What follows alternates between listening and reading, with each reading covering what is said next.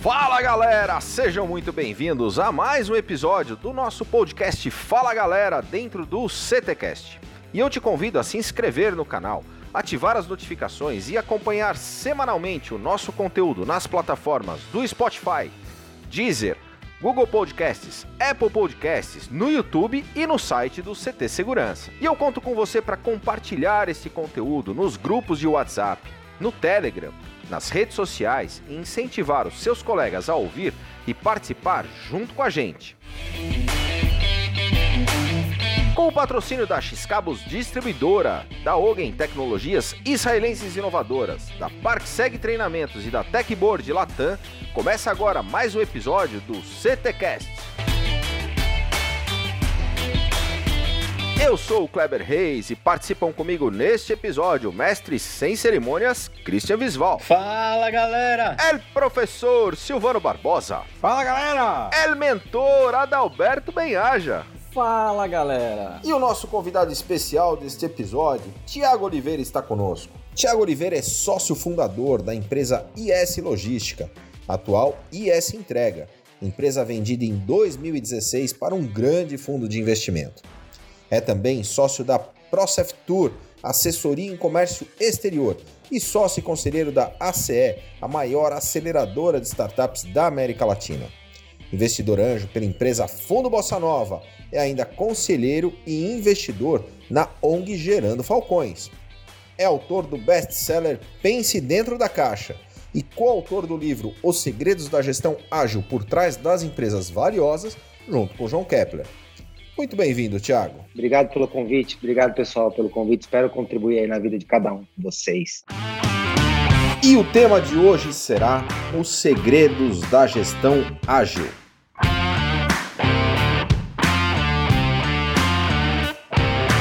Tiago, super obrigado pela tua participação aqui conosco. E eu que agradeço, meus amigos. Eu que agradeço o convite mais uma Hoje. vez. Hoje a gente vai falar sobre os segredos da gestão ágil, mas antes de a gente entrar no tema, conta um pouco para nós da sua história, da sua trajetória. Cara, eu sou, primeiro, obrigado pelo convite. Eu sou o Thiago Oliveira, casado com Fabiana Oliveira, pai do Pedro, Alexandre e Mariana. Atualmente estou no Brasil, mas eu moro fazem três anos na Califórnia. Fui morar lá num ano sabático e eu conto essa história bem legal, como eu fui parar na Califórnia. Já estou quase três anos, a família não resolveu voltar, mas nem sempre foi assim, né? Eu sou nascido e criado em São Miguel Paulista, para quem aqueles que não conhecem São Paulo, o extremo leste de São Paulo, é a cidade que eu, minha mãe mora até lá hoje, curva da, é, o bairro da Curva da Morte, São Miguel Paulista. Nasci numa família muito simples, nunca me faltou nada, mas muito simples. Eu brinco, eu tenho essa carinha de menino de apartamento, mas uma condição bem bem desafiadora, nós crescemos. É, meu primeiro emprego fui ser office boy no escritório de contabilidade. E como office boy, eu sempre eu sempre falo o seguinte, amigos, que você tem uma uma ambição, né, de você querer crescer, de você querer melhorar, de você querer mais. Eu acho que ela é muito saudável, né? Não a ganância. A ganância é aquela coisa que você faz a todo custo, atropela, né? É, para chegar a, a mais longe mas a ambição é sempre válida. E eu, nesse escritório de contabilidade, foi meu primeiro emprego. Para os mais jovens aí não, não sabem, office boy é o, é o antigo motoboy. Era aquele camarada que pegava os documentos e saía nas empresas de ônibus, metrô, levando documento em outras empresas. Eu trabalhava num bairro na Zona Leste de São Paulo, chamado Vila Matilde. E lá na Vila Matilde eu vi no jornal, na época entregava jornal, não sei se isso acontece ainda, mas entregava jornalzinho no metrô e esse jornalzinho no metrô tinha um anúncio ali escrito o seguinte: estamos agregando motorista agregado prestador de serviço. Provavelmente aí deve ter uma galera que presta serviço. Então, meu pai estava em casa, desempregado, um Monza 94 parado na garagem, eu querendo melhorar um pouco de vida. Eu peguei o carro do meu pai com 19 anos e fui lá nessa empresa, preenchi uma ficha num papel de pão e comecei a, a prestar serviço lá. Eu fazia entrega, né? Então, eu comecei nessa empresa como um prestador de serviço, fazer entrega. E é assim, eu lembro que os motoristas tradicionais, motoristas mais velhos, fazia 20 entregas em São Paulo, 18 entregas em São Paulo, eu fazia 4, 5, porque era com guia quatro rodas, sabe? Você tinha que parar, procurar a, a, a rua, e você não achava, e aí você tinha que seguir no mal, cara, desculpa a palavra, era um inferno. E o, o, o Waze veio para nos salvar. Mas aí nessa empresa eu comecei a. Foi muito importante que eu me tiraram duas perspectivas, né? Primeiro comecei a frequentar lugares melhores, que ainda me despertou ainda mais uma ambição de melhorar de vida, então comecei a frequentar Shopping Guatemi, e eu ganhava nessa empresa exatamente é, 75 reais por quinzena, por dia, desculpa. Que na quinzena dava ali 800 e poucos reais, eu ganhava por mês mais ou menos em torno de R$ 1.500, R$ 1.400, sendo que toda a manutenção, o custo do carro, o custo da despesa, tal, era tudo por minha responsabilidade. E aí, quando eu ia num shopping center, por exemplo, em São Paulo, as pessoas que não são de São Paulo, por exemplo, Shopping Guatemi, que é um shopping luxuoso, lá uma calça custava quatro vezes meu salário. Mas isso nunca me deixou revoltado, nunca, pelo contrário, me fez, me gerou uma vontade ainda melhor de crescer, de fazer e de acontecer. E nessa empresa, como prestador de serviço, eu comecei a fazer meu primeiro MVP. MVP, para quem não sabe, o mini produto viável, é uma técnica de, de tecnologia que utilizam para testar um produto, testar um serviço. O meu foi uma pesquisa de campo com os clientes. Eu comecei a perguntar para as lojas aonde eu entregava o que, que essa empresa fazia para as pessoas entenderem. Então tinha lá um grande, uma grande empresa do mercado, ela pegava material de escritório, documentação, material de marketing e levava para as lojas de manhã. E outra equipe à tarde passava e coletava. E eu comecei a perguntar para a gerente da loja, para os funcionários da loja, por que a mesma equipe que levava já não coletava. E o pessoal falava, cara, da loja isso ia ser ótimo, mas a empresa faz dessa forma. E todas as empresas fazem assim. Aí eu chego no meu gestor, no meu líder, né? Aqui a primeira dica, gestor, escutem seu liderado, se ele tem uma grande ideia, se ele tem um... Não descarte, porque as ideias vêm da onde menos esperamos, né? É, é onde menos nós esperamos. E aí eu levo, levo para o meu gestor e falo, gestor, por que, que você não coleta e já entrega, faz uma Hoje esse nome é muito bonito, tá, gente? Muito romântico, mas na época eu nem sabia o nome. A logística reversa. Por que, que você já não entrega e já coleta? O gestor falou, cara, esquece isso, todo mundo faz assim, Correios faz assim, FedEx faz assim, o PS faz assim. E aquilo ficou na minha cabeça. Então, eu com 21 anos, eu trabalhando nessa empresa, comecei a trabalhar mais um ano nessa empresa e aquilo não saía da minha cabeça. Eu, quando eu era office boy, eu conheci minha atual esposa, Fabiana Oliveira, na fila da Receita Federal, eu encontrei com ela, ela nós trocamos telefone, nós nos casamos. Ela trabalhava num grupo em Jundiaí chamado Grupo Benassi. Eu conto isso inclusive no meu primeiro livro, tá? E aí eu conheci ela na fila da Receita Federal e ela trabalhava num grupo e nesse grupo ela conhecia uma, uma gestora dela que nós pegamos uma amizade muito grande. E é nessa aqui é a importância do networking, né? Eu trabalhando como agregado, como prestador de serviço, falei para ela da ideia, tinha uma ideia, tem uma ideia, quanto precisa, coloquei num papel de pão. Tiago, teve business plan? Não, não teve business plan, porque eu nem sabia fazer isso, gente. Eu era, eu era office boy, office agregado, prestador de serviço, como prestador de serviço, não sabia, sem conhecimento. Eu me falo que eu me formei num colégio chamado EPG Padre Antão. O lema da escola é Padre Antão, entra burro e sai ladrão. Então, é, lógico que depois que eu me formei, depois eu fui fazer faculdade, acho que isso é importante, né? Os estudos são importantes, mas não são a certeza de ter sucesso. Então, eu fui, pego, pego um pequeno capital com, a minha, com esse pessoal, 17 mil reais, e em 2002 eu saio dessa empresa como prestador de serviço e alugo uma sala na região do Ipiranga e decido montar uma empresa. Então, olha o cenário, né? Um jovem com 22 anos de idade, sem capital, sem conhecimento, sem network, decide montar uma empresa para competir com Correios, FedEx e UPS. Às vezes eu me paro quando pega hoje, né, assim, na, na, é, na que eu falo, que eu fiz, né? o que, que eu fiz? Porque uma coisa interessante, né, que hoje eu vejo, desculpa, tá, gente, se eu vou ofender, atacar alguém, mas eu vejo os gurus da internet hoje só tem sabidão, só tem guru, só tem ninguém tem medo. Cara, eu, eu, eu, empreendo até hoje, eu faço parte hoje de mais de pelo menos oito, nove negócios, vou contar quais meus negócios que eu faço parte. Todos eles, até hoje, todos eles. Todos eu tenho medo, todos eu tenho receio, todos eu tenho. A diferença é que eu coloco a fralda e vou, né? Então, assim, é... cara, saí, né? Montei um negócio com muito medo de não dar certo, muito medo de não dar certo, muito medo de não quebrar, muito medo de tudo isso. E eu fico de 2000, eu abro em 2002, fico seis meses tomando não, não, não, não, não Tiago, você pensou em desistir? Várias vezes, porque hoje, né, o mindset empreendedor, você tem. Cara, pensava em parar, pensava em desistir. Empreender é isso. Você tem dia que você levanta achando que vai ganhar o mundo e tem dia que você levanta achando que tudo perdido, né? Tem dia que você fala assim, cara, lascou tudo, né? Perdeu tudo. E aí, pô, seis meses tomando não, tomando não, tomando não, pensando em parar, pensando em desistir. E aí, depois de seis meses, no ano, no, no, ano, no final de 2002, em dezembro de 2002, um cliente chamado ReHap Brinquedos, o nome do comprador Amilcar, ele pega e fala assim: Tiago, eu vou dar uma chance para vocês, mas eu precisava conhecer a sua empresa. E aqui vem a primeira coisa, né? Nunca mentir. Mas tem umas situações de empreendedor que a gente não precisa mentir, não precisa fazer nada, mas a gente tem que administrar. Então, eu alugava uma sala dentro de um, de um co-work raiz. O co-work raiz, para quem não sabe, no Ipiranga, é aqueles casarões antigos que as pessoas alugavam, alugavam um monte de sala dentro de casarões antigos. E eu aluguei uma sala nesse co-work no casarão antigo. E nesse casarão antigo, esse cliente foi me visitar. E eu passava em todas as salas cumprimentando todo mundo. Não falava que era minha, mas também não falava que não era minha. Então eu passava cumprimentando todo mundo. Pessoal. Falei, vamos para minha sala agora. E aí eu entrei para minha sala, minha sala era 30 metros quadrados.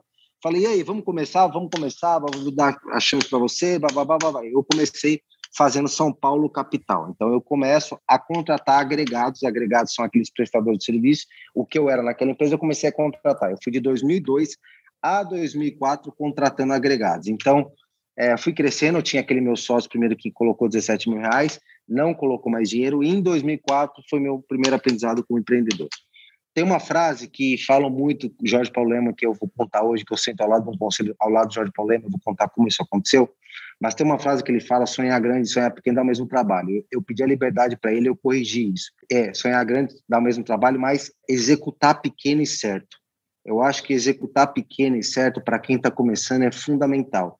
E eu não estava executando pequeno e certo.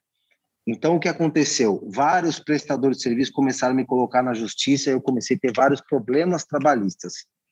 Por quê? Porque eu estava ilegal, eu não estava dava vínculo empregatício, todo mundo fazia e eu também estava fazendo e eu tive que tomar uma decisão. Ali foi meu primeiro salto de fé.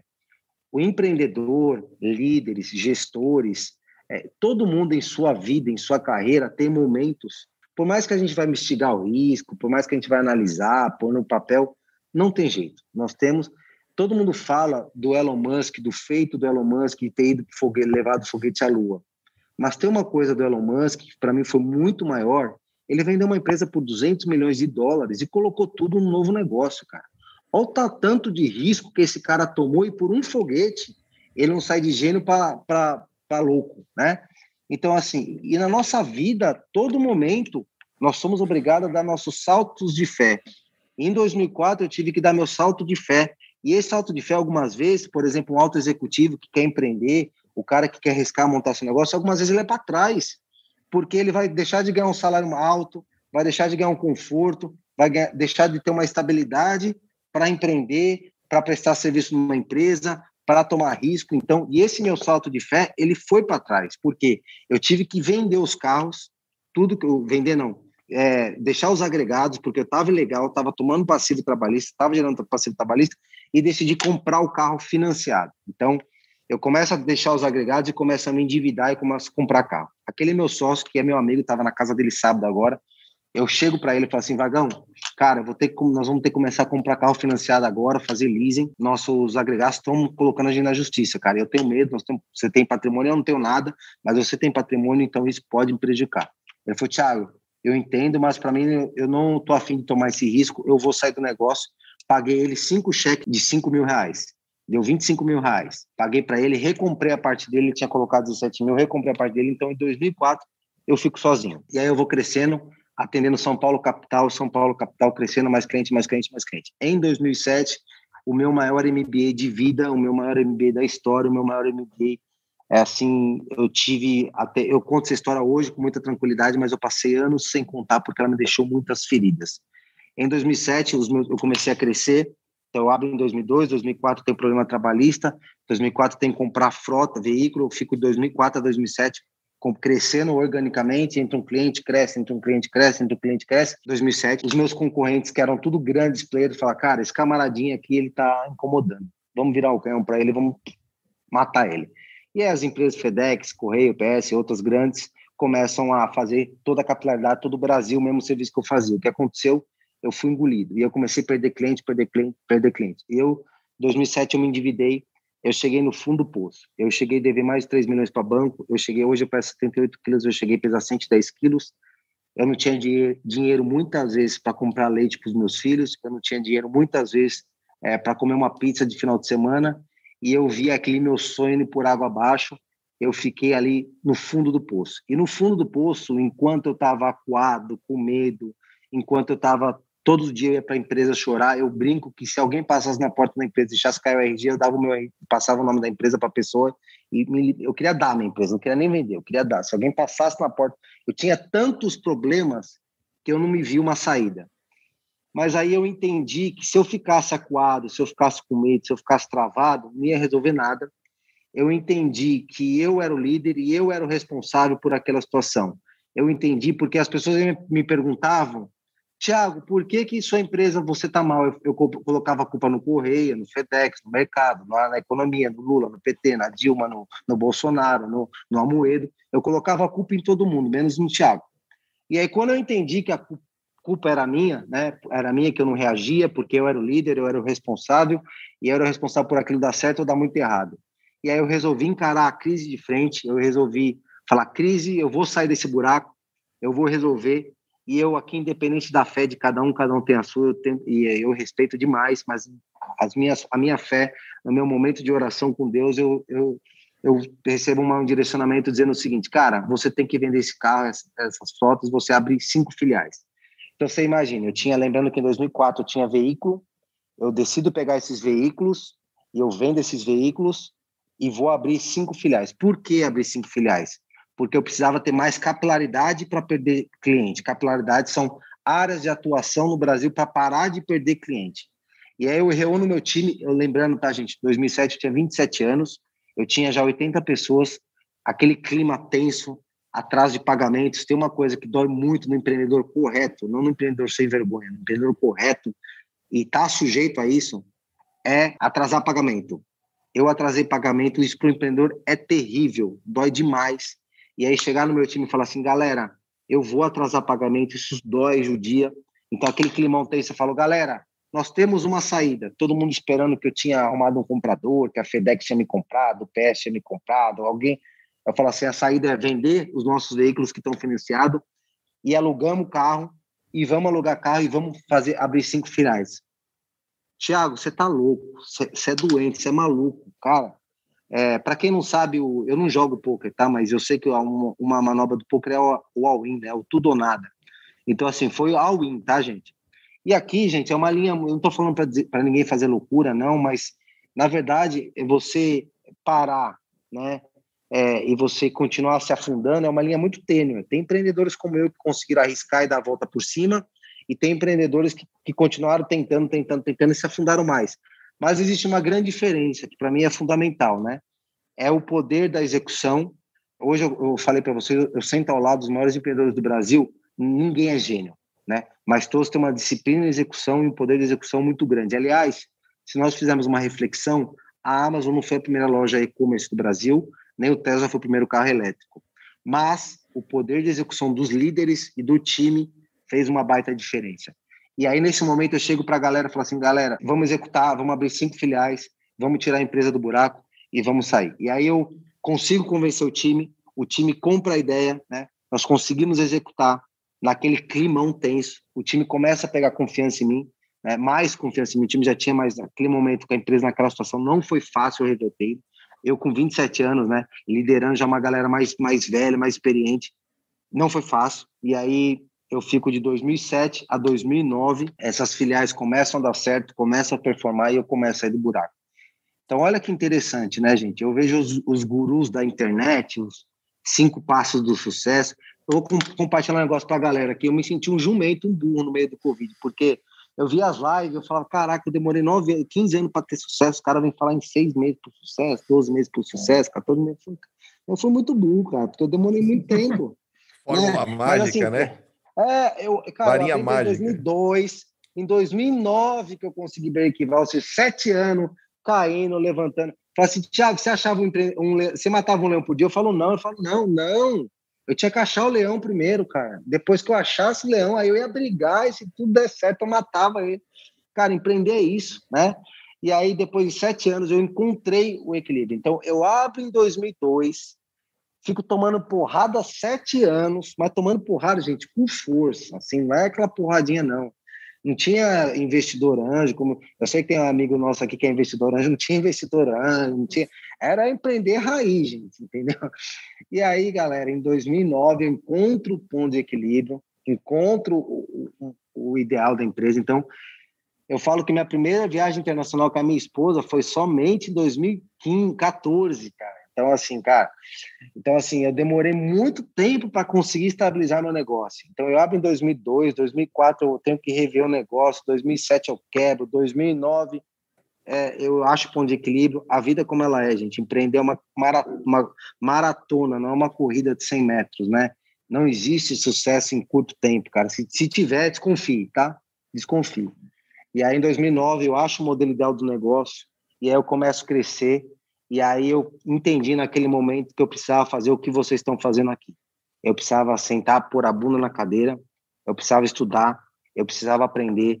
O que tinha me levado até aquele ponto em 2009, se eu quisesse levar uma empresa para outro patamar, eu tinha que ressignificar muita coisa. Eu tinha que aprender tudo. E aí, de 2009, eu fui estudar modelos de gestão no Brasil, no Brasil não, desculpa, no mundo existe mais de 72 modelos de gestão. Eu fui estudar alguns modelos de gestão, praticamente três ou quatro, Vicente Falcone, Jack Well. Eu construo um modelo de gestão para o meu negócio, aplico esse modelo de gestão no meu negócio e aí eu cresço. Eu saio de quase seis filiais, né, cinco filiais que eu tinha aberto, mais uma matriz, seis filiais para quase 24 filiais. Eu cresço exponencialmente assim, de uma maneira sobrenatural. E aí eu saio de quase é, eu tinha, na verdade, 140 funcionários naquela época, vou para quase 800 funcionários.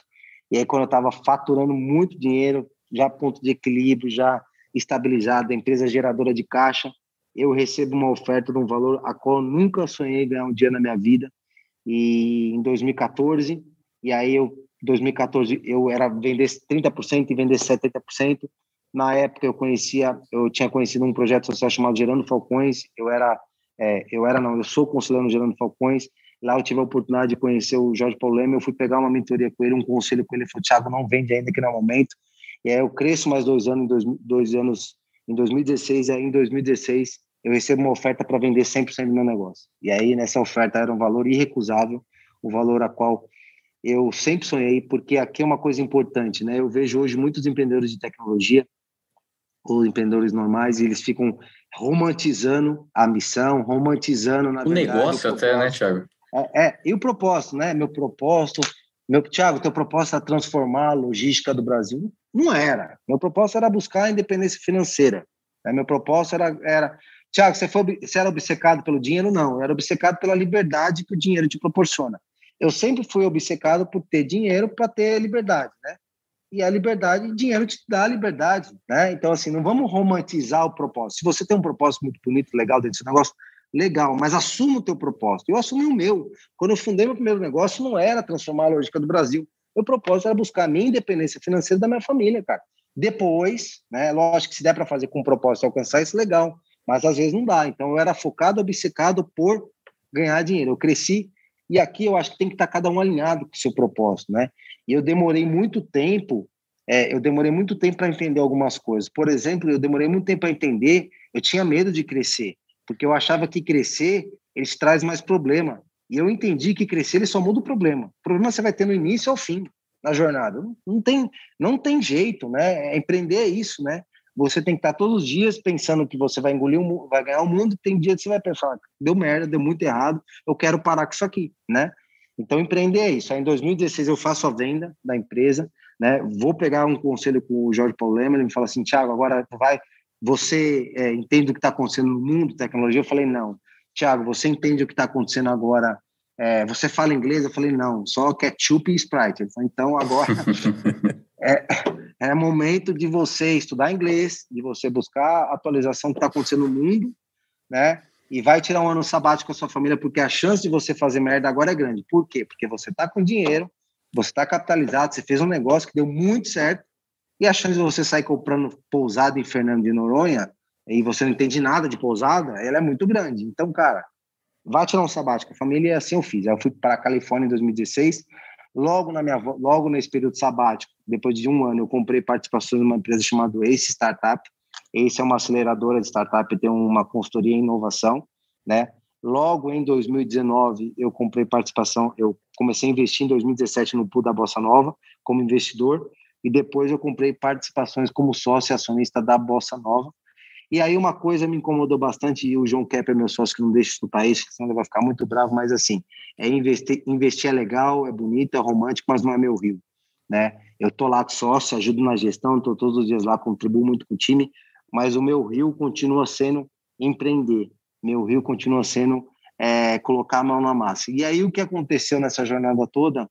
Eu comecei a falar de tecnologia, eu comecei a falar de, né, de pô, e muitos empreendedores começaram a, a vir me procurar ajuda da área de tecnologia, mas uma coisa me incomodava bastante. Eu nunca tinha vivido as dores que o empreendedor de tecnologia viveu.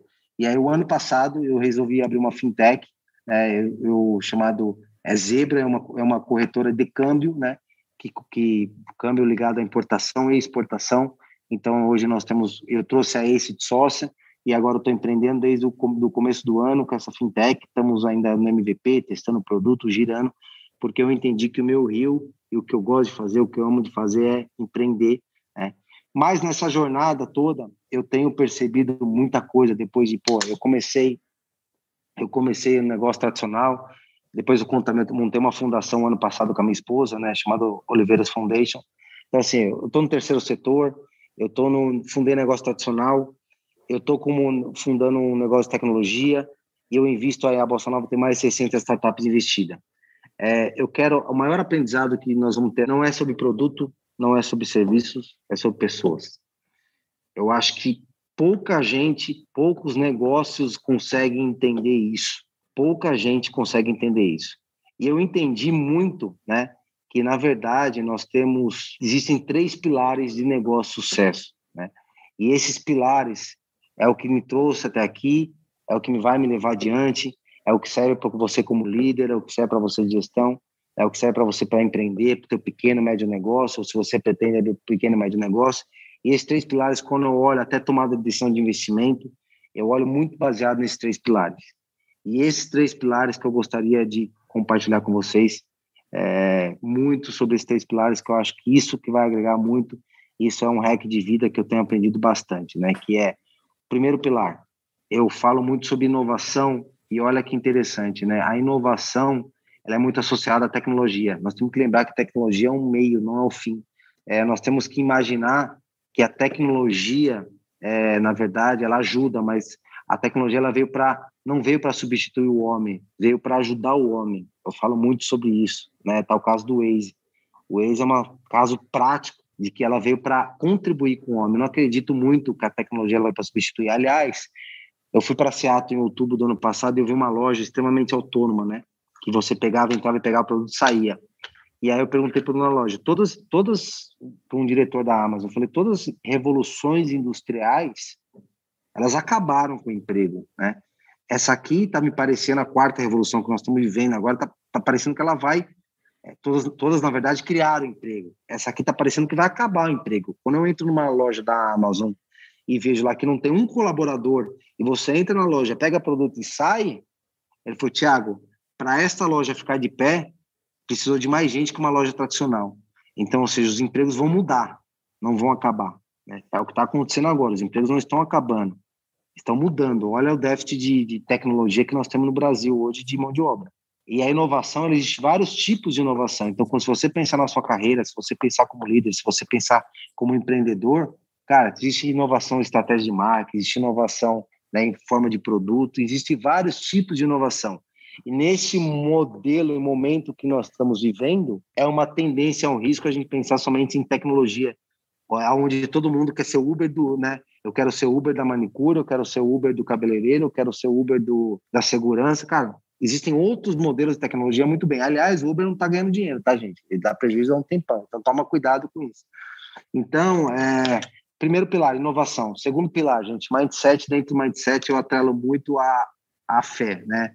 Porque, assim, ó, o momento de vida nosso como gestor, como líder, momento né, de solidão nosso, momento de dor, momento... De, às vezes, gente, uma, alguém, eu, tô, eu faço a pergunta para muitos aí palestrantes de mindset, eu, eu questiono. É a fé, cara. Não é o momento que você é a fé, dependendo da sua fé, da sua religião, cara. Eu tenho a minha, você tem a sua. Cara, é a fé que vai te suportar as dores, é a fé que vai te manter de pé, é a fé onde você não está vendo acreditar que o impossível pode acontecer. Eu falo, eu estava conversando ontem, cara. Thiago, é... a, gente aqui, a gente aqui fala que chama o Passo do Gigante. Silvano, antes de a gente falar sobre o Passo do Gigante, vamos ao momento mergulhando no conhecimento. Tiago, a indicação de um livro, ou um filme, ou um documentário que você recomenda para os nossos ouvintes? Livro que eu recomendo, e não uma questão de religião, entenda isso, é a Bíblia. A Bíblia é um livro que ela resistiu a todas as críticas e todo o tempo. E a Bíblia ela traz sempre momentos e histórias totalmente reais e presentes da vida do empreendedor. E eu vou dar dois exemplos que eu gosto bastante. A história de Moisés e Arão reflete muito a vida do empreendedor quando ele está iniciando. Ele precisa convencer um monte de gente a largar o bem bom do Egito, o conforto e ir para o deserto, uma terra onde ninguém está vendo e ninguém está acreditando que ela existe. Né? Eu falo muito que o empreendedor ele vive muito isso e quando você está construindo um negócio do zero faz todo o seguinte, todo sentido. E a segunda, né, a história também de Moisés que ele teve que subir no monte 40 dias, 40 noites e muitas vezes quando você está construindo algo você não tem que terceirizar nada, você tem que ir lá você colocar a mão na massa e você fazer. Então eu gosto muito disso e não é uma questão de religião, e sim de viver.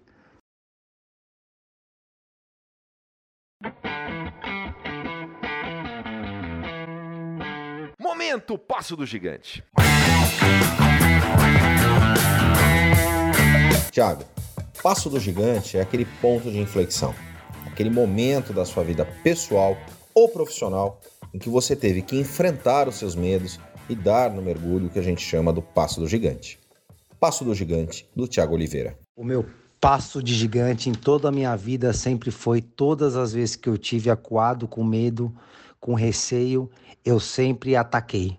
Eu sempre joguei no ataque. Eu não posso acreditar que o que, eu, o que foi acontecendo na minha vida foi sorte, né? Eu, e foi uma coisa normal. Cara, eu vejo. Eu fiz uma pergunta ontem com um cara, falei: quantos caras você conhece mais esforçados do que eu? Quantos caras você conhece mais é, dedicados do que eu. Quantos caras, aliás, você conhece mais inteligente que eu? Tem Harvard, MIT, é, pá, né? quantos? Pode me falar, cara. Foi vários. Quantos tiveram sucesso financeiro e familiar que eu tive? Porque eu não atelo somente sucesso financeiro, atelo a roda toda, né? Poucos. Falei, cara, não, não consigo admitir que é somente a minha competência, entendeu? Eu acho que todos os empreendedores, se você pegar a história, eu o menino da Mérios, pô, estava no momento certo, que é o produto certo, como ele construiu. Então, assim, tem um fator por fora que eu acredito muito, né? Que aí tá ligado muito, que chamam de mindset. Então, esse é o segundo pilar que eu atelo muito, a fé, né? Você acreditar no impossível, você acreditar no algo sobrenatural e você tá preparado, né? Eu tenho algumas frases que eu questiono muito, né, na internet e tal. Ah, você, a sorte é um, um modelo de você estar preparado com a casa. Cara, eu acredito que você pode sim mudar a sua sorte, mas ela só será mudada se você tiver uma conexão com Deus muito forte. Então, mindset, o terceiro, cara, que é o mais importante, eu sempre deixo por último, né? Não é o mais importante, é tão importante como, que é o são gestão, né? E aí gestão separa em dois: gestão de processo. Eu eu cometi durante muitos anos, eu não coloquei gestão no meu negócio. E hoje, voltando a empreender, o meu negócio já nasce com 14 pessoas, novo, negócio pequeno, já nasce com todos os indicadores, gestão, KPI, já nasce com a nossa North Star Métrica. North Star Métrica, para quem não sabe, é a métrica central do meu negócio. Né? A métrica central do Uber é a quantidade de, de viagens por dia. A, North, a, a Star North Star Métrica, por exemplo, do, da Airbnb é a quantidade de dormidas por noite. Né? Então, meu negócio já nasce com a minha North Star Métrica definida, alinhada. E assim, tudo no Excelzão, tá, gente? Tudo no raizão. Então, gestão e por último, que é o mais importante, tão quanto que é a gestão de pessoas, né? E aqui eu queria entrar um pouquinho profundo porque eu demorei muito tempo, eu demorei muitos anos, eu demorei muito para entender e eu escutava uma frase muito muito importante no, na internet que era o seguinte, né? Você precisa ser tratado as pessoas da maneira que elas precisam ser tratadas. A, a frase mais errada que eu já escutei na minha vida e que eu convivi com ela por muito tempo.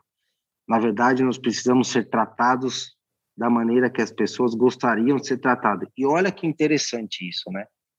Nós somos um animal. Normalmente, zebra anda com zebra, leão anda com leão, cavalo anda com cavalo. E olha que interessante, normalmente nós tendemos, como gestores, como líderes e mesmo como empreendedores, a, a nos aproximar de pessoas muito parecidas do que a gente. E aqui está um baita de um erro, e aqui está um baita que eu cometi durante anos. Isso. Eu gostava de quem tinha conexão, de quem tinha sinergia, de quem era com o meu jeitão. Só que você, para um negócio, você não cresce com pessoas iguais a você. Você cresce quando você é confrontado.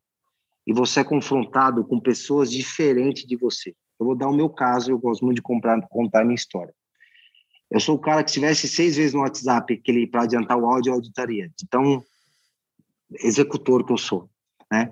E eu tenho que trabalhar com pessoas hoje que são caras que são meus sócios, que são de mim, é o cara que vai analítico, que vai no mínimo detalhe. Esse cara, ele me judia, e eu, eu sofro para liderar ele. E eu preciso, eu, ele, ele, por exemplo, eu não, não posso marcar uma reunião, falar, não, vamos falar daqui uma hora. Isso mata ele, porque ele é um cara extremamente planejador, ele é um cara extremamente organizado, ele é um cara extremamente que lida com disciplina. E o que eu vejo é as pessoas liderando todo mundo da mesma maneira. E eu entendo que ele é assim, porque eu sei do comportamento dele assim, eu sei que ele age assim, o que, que eu faço? Eu não posso agir com ele assim. E qual que é a nossa tendência? Nós né, se aproximarmos ou de pessoas como nós, que é do meu jeitão, vai lá e faz, executa, mas esse cara ele é extremamente importante para o meu negócio, que ele vai ver a vírgula onde eu não estou vendo. Ele vai ver o ponto cego aonde eu não estou vendo. Mas esse cara, para eu liderar, eu trabalhar com ele, é um baita desafio diário. Você não sabe. A luta do Thiago é todos os dias com o Thiago mesmo. A minha luta não é com o meu liderado, a minha luta é, é na, na minha autoliderança. Eu entendi que tem um cara que fala pra caramba, mas ele lidera pela comunicação. E eu preciso deixar ele falar, mesmo que às vezes eu falo, caraca, esse cara não para de falar, eu vou jogar ele pela janela. Mas eu preciso deixar ele falar.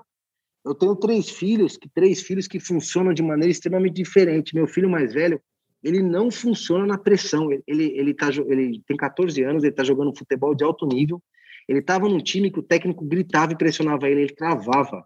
Ele não funcionava. Ele foi para um time que o técnico tirava a pressão dele. Ele voou. Ele é artilheiro do time, artilheiro da temporada, artilheiro do campeonato. Por quê? Ele não funciona na pressão, porque ele é muito, ele, ele gosta de ter tranquilidade. E a minha filha do meio, ela só funciona se eu colocar desafio e pressão nela. Falar, você tem que fazer assim, assim, assim, assim, para você ganhar isso. Ela só vai, ela é movida por desafio. E não tem certo e não tem errado. Cada um funciona de uma maneira. E é isso que nós temos como gestor, como líderes, como empreendedor, fazer. Isso é fácil? Não é fácil. Então, todos os dias eu sofro, todos os dias eu entro numa reunião, eu falo, esse camarada tá falando, mas, cara, eu vou jogar ele para não é um baita desafio, mas eu preciso da galera, eu preciso do cara que do, do, do detalhista, que é o cara, se desculpa se tem alguém é um analítico ou chato, esse cara é extremamente importante para um negócio. Esse cara é extremamente importante para um time. Esse cara é o gestor que assim é o gestor que se alguém vier falar com ele, vai ele vai querer data, horário e reunião. Não é porque ele é chato, porque ele funciona dessa maneira. E aí nós não entendemos isso. E o que que faz? Faz igual eu fiz durante anos. Eu lidero todo mundo com o meu jeitão. Pá, pá, pá, pá. Cara, não funciona. Não funciona, começa a perder gente, e aí começa a colocar a culpa em terceiros, em quarto, né? Em quinto. Até eu acho, tá, gente? Até em alguns momentos da vida, né? Nós como líderes, eu falo que o, o Judas teve o melhor, né, melhor servo, melhor, melhor líder, e o problema estava em Judas. Eu vejo que às vezes o problema não está só na liderança, tá? Vejo muito isso. Então, muito cuidado com essas frases ponto de internet que só culpa o líder mas alguns problemas não estão tá na liderança, mas a maioria das vezes está. E eu, como líder, errei muito tempo. Então, gente, temos que entender que não é sobre produto, não é sobre serviços, é sobre pessoas. Momento mergulhando de cabeça. Tiago, quando a gente fala que a gente vai mergulhar de cabeça, é que a gente vai fazer de verdade, com todas as nossas energias. Pode ser um projeto pessoal, um hobby, fora do trabalho? No que, que o Thiago mergulha de cabeça? Mergulhar de cabeça, eu sou muito ligado ao esporte. Eu adoro esportes radicais. Eu acredito que o esporte te eleva principalmente à mentalidade. E isso, morando hoje nos Estados Unidos pelo menos há três anos, eu vejo quanto ele dá importância para o esporte, que não é uma questão, por incrível que pareça, de físico, é uma questão de mentalidade. O esporte ele eleva a tua mentalidade para cima. É isso, por isso os Estados Unidos é muito forte e trata o esporte com tanta seriedade desde a criança. Porque quando essa criança chega né, na sua vida adulta, o esporte preparou muito bem a pessoa mentalmente.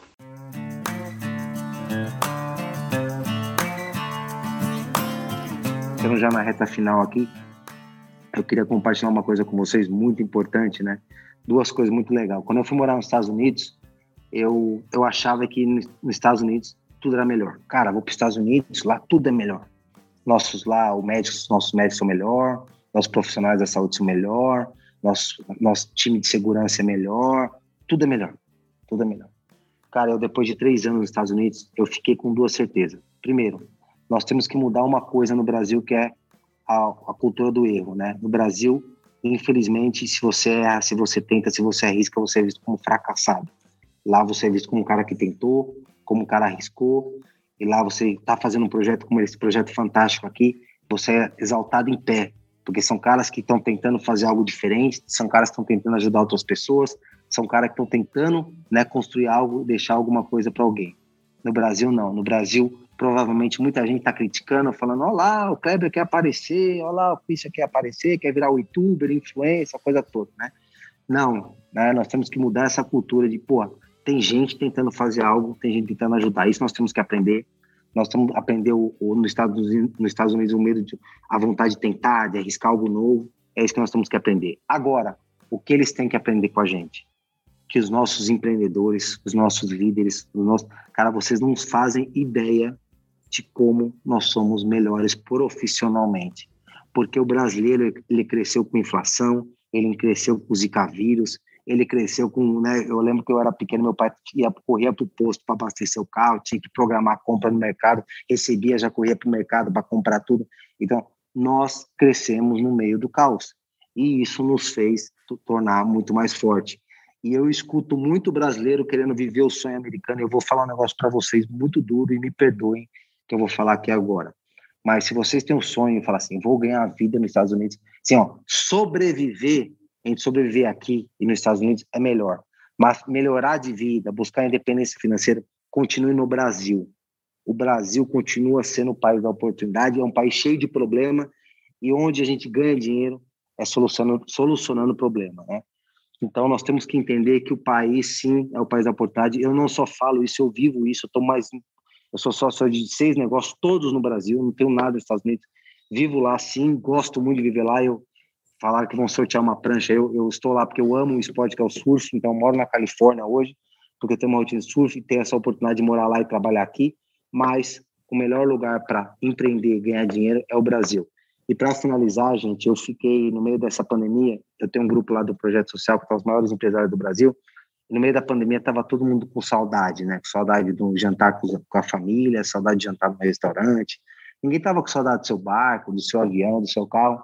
E para mim ali, é, eu fiquei com uma certeza. E essa certeza é que eu carrego todos os dias na minha vida. E eu estou voltando a viver isso. Eu tenho vivido isso todo dia, né? Nós não somos aquilo que nós conquistamos. Eu conquistei carro, barco, avião. Nós somos aquilo que nós superamos. Se eu estou hoje aqui, é o tanto de porrada que eu caí, levantei, quebrei, pensei em parar, pensei em desistir. Então, assim, eu acho que cada um que está aqui nessa sala, cada líder que está aqui, gestor, eu sei que você vai ser o que você superar, não o que você conquistar. Sensacional, não tá, ah, não dá nem para. Né? Não, não, não, tenho o que falar, Tiago, só te agradecer. Sensacional. É, por estar compartilhando conosco. É um grande aprendizado e com a nossa audiência. No final do dia, eu que aprendo, eu que motivo, eu que continuo a caminhada, tomando porrada, caindo, levantando, a vida como ela é, né? Não, não caia nessa história de sucesso fácil, não. Sucesso ele demora, né? Sucesso ele é longo. E eu aprendi uma coisa, cara, que eu gosto muito de falar, desculpa se estou falando demais, mas acho que vale a pena. Quando eu vendi meu negócio, eu não me tornei um bilionário, eu me tornei um multimilionário, mas eu, eu, eu, eu tinha uma independência muito grande financeira, mas eu comecei a conviver com um bilionário, né? E eu fiquei numa vibe muito grande de querer ser um bilionário, de querer ser um bilionário. E aí eu fui para os Estados Unidos, eu cheguei lá, onde eu entrei no banco, o cara falou assim, tipo assim, quem é você aqui? O que, que você quer aqui, né?